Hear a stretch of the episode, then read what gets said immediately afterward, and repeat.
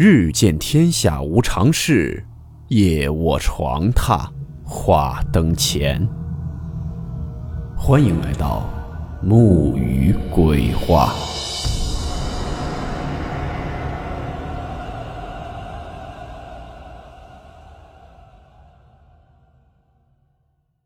大家好，我是木鱼。之前我们出过两期一位搜救员在某论坛发布的自己曾经在工作中遇到的一些奇怪事情。我们今天再来讲一讲，他还遇到过哪些诡异事件。故事名称：搜救员系列之不该出现的楼梯。温馨提示：本故事含有未经证实的内容和边缘化知识。部分内容超出普遍认知，如感到太过冲击自己的主观认知，请大家当做故事，理性收听。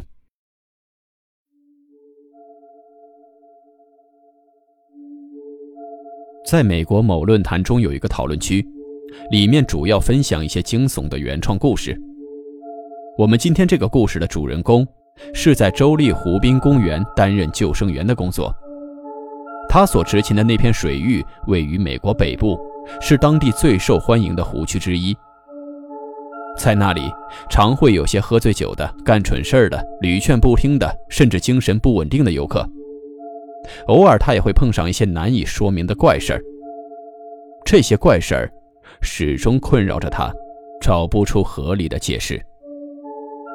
我将以第一人称讲述一下他所经历过的一些事情。救生员的工作内容分很多种，而我在搜寻失踪人员方面有着非常良好的记录，所接到的报案也大多都是搜救失踪人员。大多数时候，他们只是找不着路了，比如散步的时候走着走着偏离了大路，或者滑下了一小段峭壁。他们之中的绝大多数人都遵循了那句老话：待在原地，并且不会走远。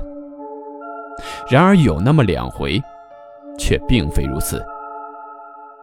这两次失踪记录都困扰了我许久，他们都在日后成为了我接到求助后更加努力搜救的动力。第一起事件的主角是一个跟随父母外出采摘野莓的小男孩。当时他和他的妹妹在一起，并且两人几乎是同时失踪的。在两个孩子离开父母视线仅仅几秒后。他们就似乎一起消失了。在意识到无法找到孩子们的踪迹后，父母向我们求救，于是我们出动去搜索了那片地区。在那之后，我们很快找到了他们的女儿，并询问了小男孩的去向。而那小女孩却告诉我们，她的哥哥是被一个长得像熊一样的男子带走了。那个奇怪的人给了他一些野莓。并希望他能保持安静，因为他想和他的哥哥一起玩。当他最后看到自己的哥哥时，他似乎正很镇静地骑在那个熊人的肩膀上。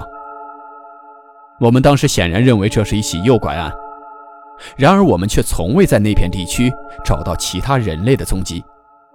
那个小女孩也坚称，她并不是一个普通人。因为他特别高，并且全身覆满毛发，像熊一样，还有一张奇怪的脸。我们在那块地区搜索了数周，这次行动几乎是我职业生涯中持续时间最长的一次。但是我们最终未能找到那个男孩的下落。另外一起失踪事件的主角是一个年轻女性，当时她和她的母亲及爷爷一起散步。根据其母亲所述，为了能够更好地一览森林的风景，他的女儿爬上了其中一棵树，但结果却再也没有下来。在选择求救前，他们在树底等待了将近数小时，并不停呼喊他的名字。我们又一次搜遍了所有地方，最终一无所获。我完全想不到他可能去了哪儿。因为他的母亲和爷爷一直没有看到他从树上下来。曾经有那么几回，我独自带着搜救犬出去执行任务，结果他们试图引导着我径直登上了悬崖。这里说的悬崖不是那种小山丘，或者是那种遍地岩石的山坡，而是那种近乎垂直的峭壁，连个可以支撑的地方都没有。往往令人困惑的是，在那种情况下，我们经常在悬崖的另一侧，或者甚至在数英里开外找到失踪者。我确信这之中一定有什么原因，但这依然有些诡异。在另一次特别悲伤的经历中。我们回收了一具尸体，一个九岁的小女孩不小心滑下了防护栏，并不幸被底部的枯树直接刺穿身亡。这是一起令人毛骨悚然的事故，但令我难以忘怀的是，他的母亲在听到事实后的悲鸣。当她看到裹尸袋被运上救护车的那一刻，她发出了我从未听过的、令人极度心碎的痛哭。他的人生已经彻底的崩塌，而他的灵魂一部分也已随着他的女儿一起逝去。事后，我从另外一名搜救官那里听说，他在女儿去世仅几周后就自杀了。他完全无法承受这份沉重的丧女之痛。在我亲历的最为恐怖的一些事件中，某次我们去搜索一位与徒步旅游团走散的女性，我们是在当天深夜出发的。因为我们的搜救犬找到了他的踪迹。当我们找到他时，他正蜷缩在一段很大的枯树干中。他遗失了鞋子和背包，并且瑟瑟发抖。他的身上没有明显的伤痕，因此我们只得以搀着他走回我们的大本营。在那途中，他不停地向后张望，并质问我们：为什么那个黑色眼睛的高大男人一直跟着我们？然而我们却什么都没看见，只好把这些当做一种惊吓后遗症记录了下来。但当我们进一步靠近营地的时候，那个女人却越来越激动不安。他不停地让我告诉那个人别再对他做鬼脸了。突然，他停下，转过身，并开始冲着森林方向大吼，让那个男人离他远点他绝不会跟着他走，也不会把我们交给他。僵持许久之后，我们拽着他继续往前走。但接下来，我们开始被四周不断传来的奇怪声音包围了。刚开始，这声音听上去类似咔咔声，不过相比之下更加有节奏并且沉闷，或者说，它听上去就像是昆虫般的生物发出的声音。说真的，我不知道该怎么准确地描述它。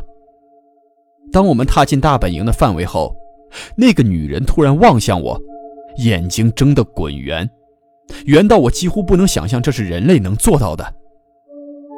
她碰了碰我的肩膀，悠悠地说道：“她希望你走快点，因为他不想看到你脖子上的伤疤。”我的脖子根上确实有一道很小的疤痕，但我完全不知道他为什么能看到。因为这个疤痕平时都被我遮在我的领子下面。话音刚落，那阵毛骨悚然的咔咔声直接在我的耳边响起，吓得我起了一身鸡皮疙瘩。我立刻催促他赶紧向大本营方向走，同时试图尽最大努力掩盖我此刻有多么惊慌失措。当晚，在我们离开那块鬼地方之后，我打心底舒了一口气。接下来这件事儿是今天最后一起事件，并且很有可能是我所讲述过的最奇怪的故事。直到现在，我也不是很清楚，这在所有的搜救部门中算不算一种共识。但在我所任职的部门，这却是一个无法明说的常识。你可以试着问问别的搜救官，就算他们能明白你在说什么，你估计也不会得到任何回应。关于这件事儿，我们很早之前就被上级禁言了。然而时至今日，我们对这件事儿也早已见怪不怪了。几乎在每次深入森林的搜救行动中，所谓深入，我是只需要前行三十至四十英里的那种。我们几乎都能在树林中找到一段楼梯。那种场景看上去就像是把你家的楼梯直接剪切移动到树林里一样。头一回发现那些台阶的时候，我向其他搜救官询问过此事，然而他们只是告诉我别担心，这很正常。我问过的每一个人几乎都是相同的反应。我曾经想去仔细调查那些楼梯，但我被断然告知，我绝不应该靠近他们之中的任何一个，因为这情况实在是过于常见。所以现在我碰到他们，都已经多少有些无视了。如果有人知道任何和那些楼梯相关的线索，或者你也遇见过他们的经历，请务必告诉我。以上就是这位搜救员的一些经历。他提到的，这里分享的只是记忆比较深刻的，还有很多奇怪的事情也经常遇到。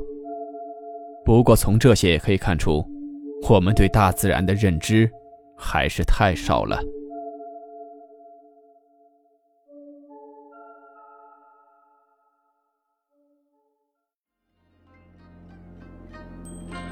好了，我们今天的故事到此结束，祝你好梦，我们明晚见。